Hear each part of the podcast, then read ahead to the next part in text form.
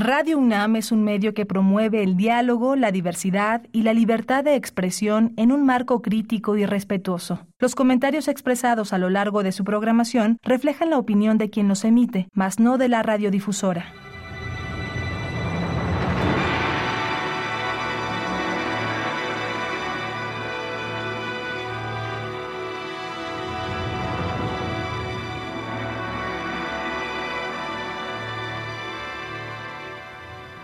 Radio Universidad Nacional Autónoma de México presenta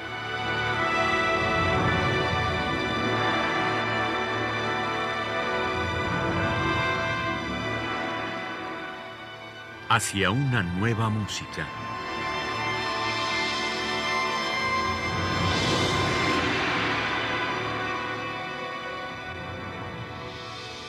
Programa a cargo de Ana Lara. Muy buenas tardes, bienvenidos a una nueva música. Tengo el gran gusto de tener enfrente de mí por Zoom a Luis Jaime Cortés, un entrañable amigo, gran compositor, investigador, entre otras miles de cosas. Y el día de hoy quiero que nos hable de algunas de, sus obras que han aparecido en, discos y de algunas obras más recientes. Bienvenido Luis Jaime, qué bueno que nos acompañes aquí en Nación una Nueva Música. Muchas gracias Ana, eh, encantado de estar nuevamente en este programa maravilloso en el que pues a lo largo de tantos años, de ya más de tres décadas, nos, nos pues, ha reunido a colegas compositoras, compositores, intérpretes de todas las estéticas, pues es un honor. Y con esa gran audiencia que has generado con este programa en estos años. Así que pues un gran gusto y un gran honor estar contigo en el programa. Luis Jaime, ya desde hace algunos años has estado trabajando con las percusiones, pero presentándolas de una manera para mí novedosa, muy atractiva visualmente, como eh, es el caso de Introducción y Alegro eh, orientado a objetos que tuve el enorme gusto de escuchar en su estreno en el CEMAS, en uno de los conciertos del CEMAS. Y esta obra que vamos a escuchar ahora que se llama Fractalis, que es para marimba a cuatro manos. Me gustaría mucho saber por qué eh, tienes esta, esta idea de, eh, de, tener a dos percusionistas en un espacio súper reducido, cuando en general uno piensa en las percusiones y piensa en expansión. Eh, tienes razón, expansión es la palabra que uno asocia normalmente a las percusiones. Llegué a un exceso de expansión cuando escribí mi ópera Luna, en, la que en la orquesta se usan seis percusionistas y que la escribí sin ninguna restricción y cuando había que ir al teatro eh, para hacer el montaje de la obra, tuve que cargar los instrumentos, tuvimos que cargar los instrumentos para ir a Guanajuato, se estrenó en, en, un Cervantino y entonces necesité un, casi un tráiler para transportar los instrumentos que eran más, más de 100 instrumentos de percusión, unos muy pequeños, pero al fin cuentan y suenan. Y eh, a partir de ese exceso, a partir de ese exceso, eh, pensé que valía la pena eh, buscar recursos de economía en los instrumentos. Y entonces, este fue un primer, una primera razón, un propósito, digamos, logístico, cómo hacer que cada instrumento de percusión se pudiera aprovechar de muchas formas, eh, usándolo con plenitud. Y por ejemplo, si tengo un grupo de percusionistas, ¿por qué no hacer que todos usaran el mismo bombo, por ejemplo? No solo de disponer del instrumento, sino de pensar en la estrategia para que esté al alcance de todos de manera eh, sencilla, si no, no funciona. Y entonces, pues eso me dio lugar a, largas charlas con percusionistas que me han ayudado a pensar los ensambles de, muchas maneras. Esa es una razón logística. Otra razón que, me llevó a pensarlo es, digamos, de estética en la escena. Y, aunque muchos instrumentos dispersos en un escenario se ven maravillosamente bien, me pareció que el centralizar en un set único el trabajo de varios percusionistas muy, muy interesante. y gustaba mucho al público y descubrí que les que gustaba mucho también a los intérpretes.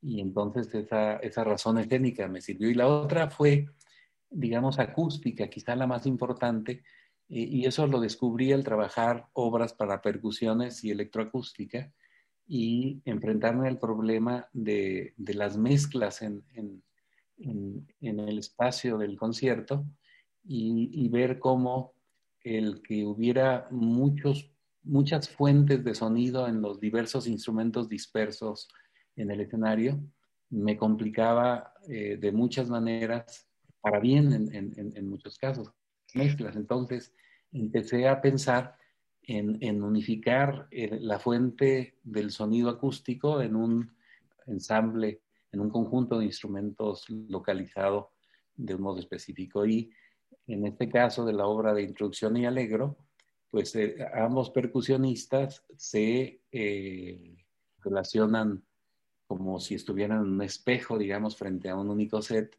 y es maravilloso verlos tocar los mismos instrumentos, eh, a veces con, con, fragmentos de segundo de diferencia, ¿no? Pero, pero es muy eficiente, muy cómodo, tiene algunos problemas adicionales. No puede haber una partitura frente a los intérpretes porque no hay, no hay donde pueda caber. Al frente, sí. Entonces tienen que buscar lugares este, especiales. Y esto que, que, me pareció una desventaja a mí como, como compositor, pensando en los intérpretes, a los intérpretes, los percusionistas son fantásticos, les pareció que eso era lo de menos y pueden tener una partitura en, algún lugar este, completamente insólito y la pueden ver a distancia, pueden seguirla aunque cambien eh, la perspectiva de su cuerpo constantemente. Es, es, una facultad que me sigue sorprendiendo, ¿no? Digamos, di ese paso asesorado por percusionistas y bueno, en efecto funciona muy bien. Sí, porque se vuelve además como una coreografía, ¿no? Es fascinante. Pero bueno, em, en la obra que vamos a escuchar que se llama Fractalis, aquí tienes una marimba y es una marimba que es tocada por dos intérpretes, pero no de la manera tradicional, no están uno junto al otro, sino uno frente al otro, que bueno, el que está eh, tocando este, al revés, digamos, debe, debe sufrir un poco para, para, tocar la obra, ¿no? Cuéntanos un poco cómo, cuál es la idea y cómo fue el proceso para que ellos aprendieran a tocar así. Bueno, fue hecho con ellos también, eh, contando con su complicidad y un poco eh, como surgen muchas cosas en el trabajo con los intérpretes, pero yo diría de manera especial eh, con los percusionistas, yo creo que en mi experiencia, los instrumentistas, digamos, eh, de instrumentos eh, como las cuerdas o los alientos, a menudo eh, nos están recordando los límites como compositores, nos están diciendo hasta dónde se pueden hacer cosas. Es una conducta tradicional con excepciones, pero así es. En cambio, los percusionistas creo que siempre eh, con sus ideas y su, y su modo de reaccionar, nos abren posibilidades así como que eh, diciéndonos, oye, ¿cómo no se te ha ocurrido tal otra cosa? Y se puede hacer lo que sea. Tienes, hay un sentido de colaboración de los percusionistas que no tiene límite. Sí. Y entonces, bueno, he tratado de aprovecharlo y, y, así fue el caso en esta obra Fractalis, que además parte de la idea, digamos, de los fractales.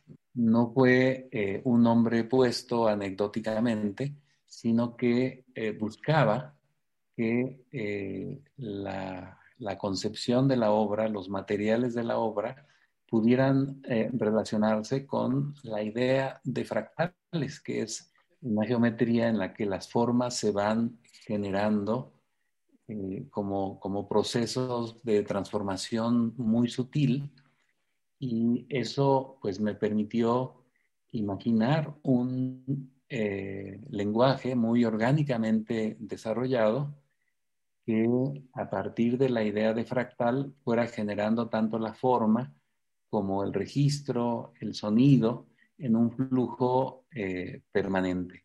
Vamos a escuchar Fractalis de Luis Jaime Cortés, una obra compuesta en 2014 para Marimba Cuatro Manos en la interpretación del dúo Yojo.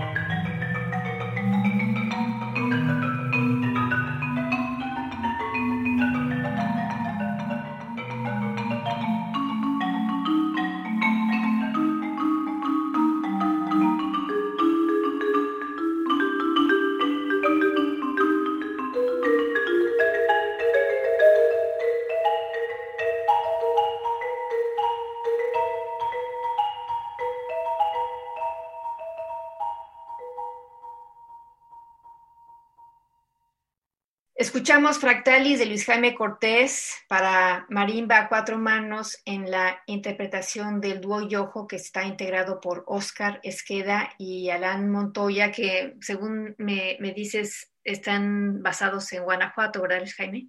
Eh, sí, a, partir de, la estancia de, Oscar, Oscar Esqueda como eh, timbalista de la Orquesta de Guanajuato, un gran, un gran, un gran músico eh, ligado pues, a, grandes maestros de percusión.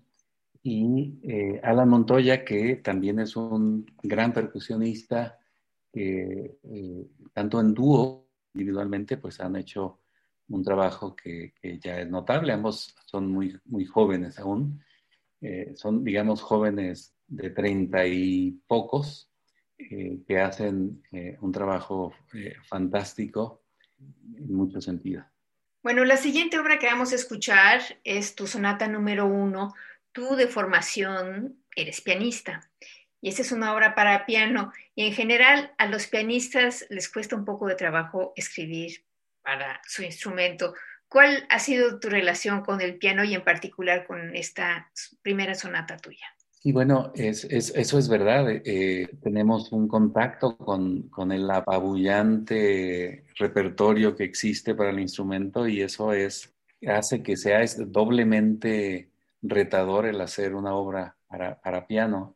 Y además es, es difícil poder pensar una obra que no esté limitada por las cosas que uno puede tocar realmente, sino que uno se desprenda de, de sus posibilidades de intérprete pensando con una libertad enorme en la, en la, obra. Eh, eh, creo que eso da ciertas dificultades y siempre me, me, planteé eh, intentarlo y, y, lo hice con varias obras. Una de ellas es esta sonata para piano.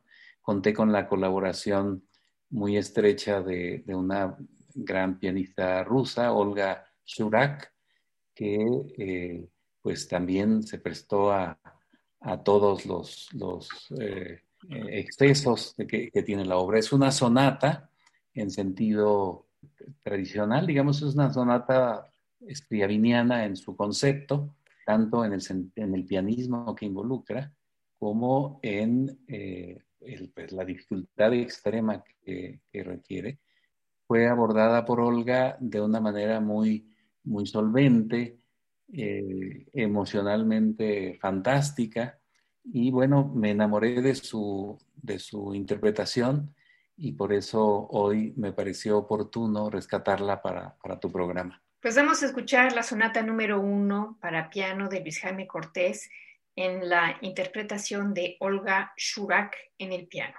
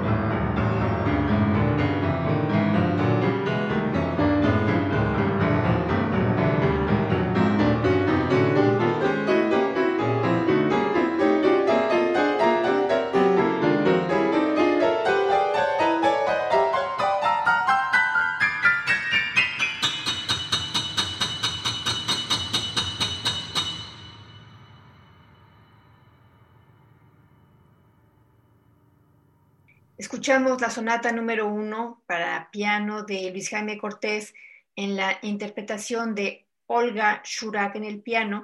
Y estamos platicando esta tarde con Luis Jaime Cortés. Estas dos obras, Luis Jaime, fueron grabadas y como sucede mucho con, con ciertas grabaciones, una vez que se acabe el tiraje ya son absolutamente imposibles de encontrar, pero afortunadamente ahora hay eh, las plataformas que, que, permiten que compartamos nosotros nuestro trabajo. Creo que es el caso de, de estas dos piezas, ¿verdad? ¿Dónde puede la gente escucharlas nuevamente? Bueno, podrán oírse en, en, nueva página, eh, luisjaime.mx, que eh, ahí las tendré, pero eh, creo que el, el tema hace importante pensar que requerimos plataformas que reúnan, que, que convoquen estas obras y utilicen estos recursos tecnológicos para dar visibilidad, para dar, hacer conversación, generar conversación en torno a, la música contemporánea.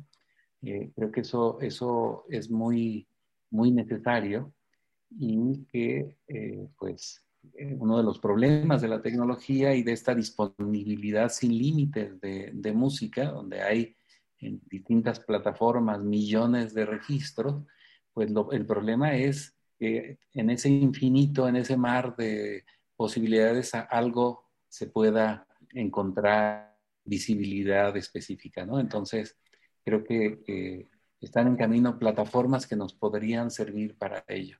Bueno, la siguiente obra que vamos a escuchar es para guitarra y electrónica. Eh, hemos presentado aquí en, en, otros programas algunas de tus obras para guitarra, que para mí es uno de los instrumentos más difíciles para escribir, si, sobre todo si no eres guitarrista, pero tú tienes ya muchas obras para guitarra. Y eh, por otra parte, eh, bueno, quiero que nos hables de eso y también de tu incursión en la, con la electrónica, porque eh, nosotros nos formamos sin electrónica, ¿no? Y entonces hemos tenido que ir aprendiendo en, la marcha me gustaría que nos platicaras un poco cuál ha sido la tuya. Eh, con gusto. El, el, eh, tienes razón, es, curiosa la relación en el piano. Si tú tocas el piano, se vuelve muy difícil componer para el piano, pero en el caso de la guitarra, si no la tocas, se vuelve muy difícil componer para guitarra. Muchos de los compositores de música de guitarra son inicialmente o fundamentalmente guitarrista. Es un fenómeno muy curioso, es un instrumento difícil de comprender. Yo de hecho no puedo, no puedo eh, escribir para guitarra sin tener una guitarra en la mano. Sí. Eh, y un, no una guitarra y un guitarrista a la mano. Y un guitarrista, sí, tienes razón, es buen, buen, buen matiz, para entender la mecánica de, de cada cosa que, que estoy escribiendo. Y, y, bueno, eso, eso que es tan, tan, tan, pues, tan torpe como proceso, me, me, ha permitido imaginar cosas que, que funcionan. Y, y, por eso me, me fui emocionando con, con, la guitarra. En esta, en esta obra que, que se llama Lecciones de objeto, el objeto puesto en el centro es la guitarra y la pensé como una guitarra deconstruida una guitarra eh, que habría que buscar que suene en distintas eh, posibilidades no tradicionales. Entonces, pues se usa, por ejemplo, un arco de, de, de cello y la, la, guitarra incluso tiene una, un, un, una pata parecida a la que usan los, los chelos para poder colocarse como cello en ciertos momentos. Y eh, la idea de, la obra eh, consiste en buscar los sonidos más extremos de la guitarra, pensando incluso en sonidos que ya no permiten imaginar la primera vista como, guitarra. Entonces, ¿cómo hacer eso sin que fuese una cuestión meramente conceptual, sino una cuestión lúdica, digamos, fue una de uno de los retos de esta, de esta obra. Y eso pues guiado también por la electroacústica. Eh, en, esta, en esta relación, digamos, eh, no solo buscaba que la electroacústica surgiera de sonidos de la guitarra que eran elaborados a partir de, de la fuente guitarrística como tal, sino además que la guitarra por sí misma en su espacio acústico se acercara de la, de la manera más radical a los sonidos electroacústicos. Entonces, pues fue un experimento también divertido, pero en el que la guitarra y el guitarrista, eh, que fue, eh, fue llevado a un, a un nivel también de, de experimentación extrema. El, el, guitarrista con el que conté para, para que se entusiasmara y me apoyara en, estas, en, estas, en esta dinámica fue Rodrigo Neftalí López, capaz de tocar el repertorio tradicional de la guitarra con una eh, solvencia increíble y pues fue llevado a, una cosa experimental que le, le divirtió mucho por, por, por, fortuna, ¿no? Y pues bueno, pensando en, en, la, en, la, en, la, última parte de tu pregunta, en efecto, nosotros surgimos en electrónica, estudiamos todavía, digamos, de las maneras tradicionales de escribir música que me parece que siguen siendo fantásticas, pero a las que se suma un recurso también fantástico que es el de los sonidos electroacústicos y eso nos, nos pone en una posición en la que vamos digamos, caminando desde la música hacia eh, la tecnología. Sí, hay, hay eh, pues los dos caminos eh, en el que se va de la, de la música hacia la tecnología o el camino en sentido inverso y uno va estableciendo las propias fronteras. Yo creo que esas fronteras son parte del, del lenguaje de la obra del imaginario de las obras de, cada compositor y eh, bueno, eso eh, se vuelve como búsqueda eh, algo, algo sumamente interesante. En el caso mío, siempre parto de, grabaciones de sonidos instrumentales y los transformo, eso me, me gusta mucho hacerlo, para crear un espacio, digamos, fronterizo entre lo tecnológico y lo acústico y que eh, de muchas maneras que uno no pueda distinguir entre lo que pertenece al mundo del electroacústico y lo que pertenece al mundo acústico. Ese espacio de mezcla me parece eh, fascinante.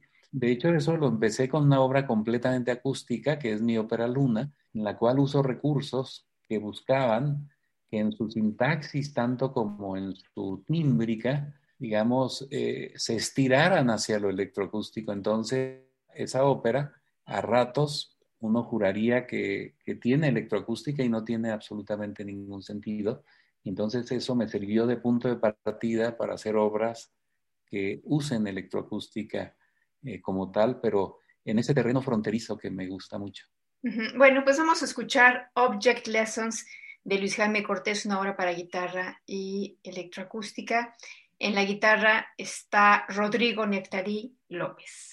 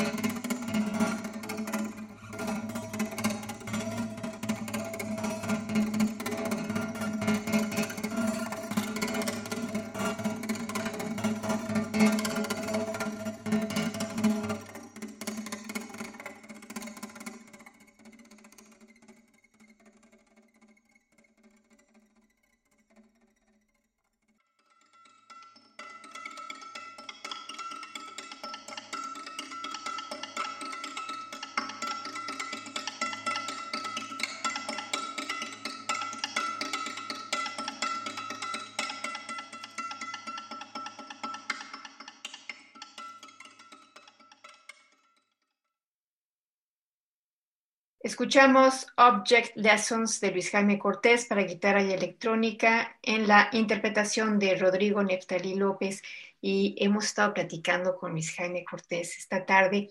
Luis Jaime, eh, ¿dónde puede la gente seguir tu trabajo, escuchar tu música? Compártenos tu página. Es, eh, es, luisjaime.mx, muy, muy sencillo. Eh, y eh, ahí están eh, las obras como, y partituras como, como es, eh, digamos, un recurso ya estandarizado en nuestra época, un modo fascinante, ¿no?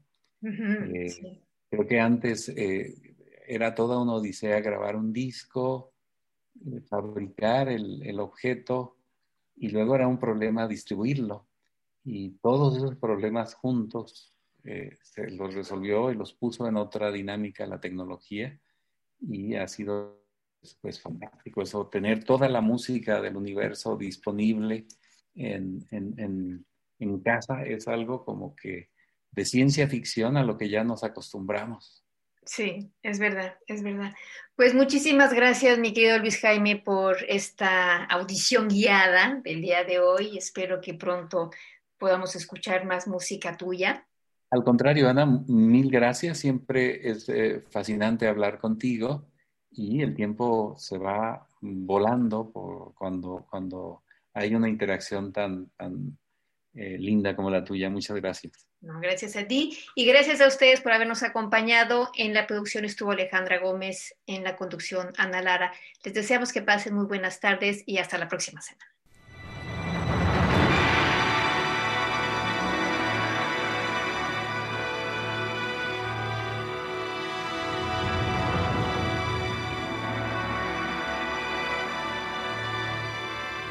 Radio Universidad Nacional Autónoma de México presentó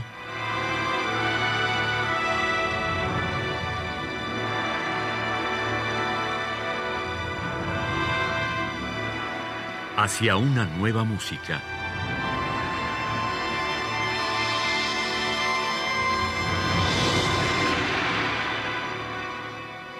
Programa a cargo de Ana Lara. Radio UNAM. Experiencia sonora.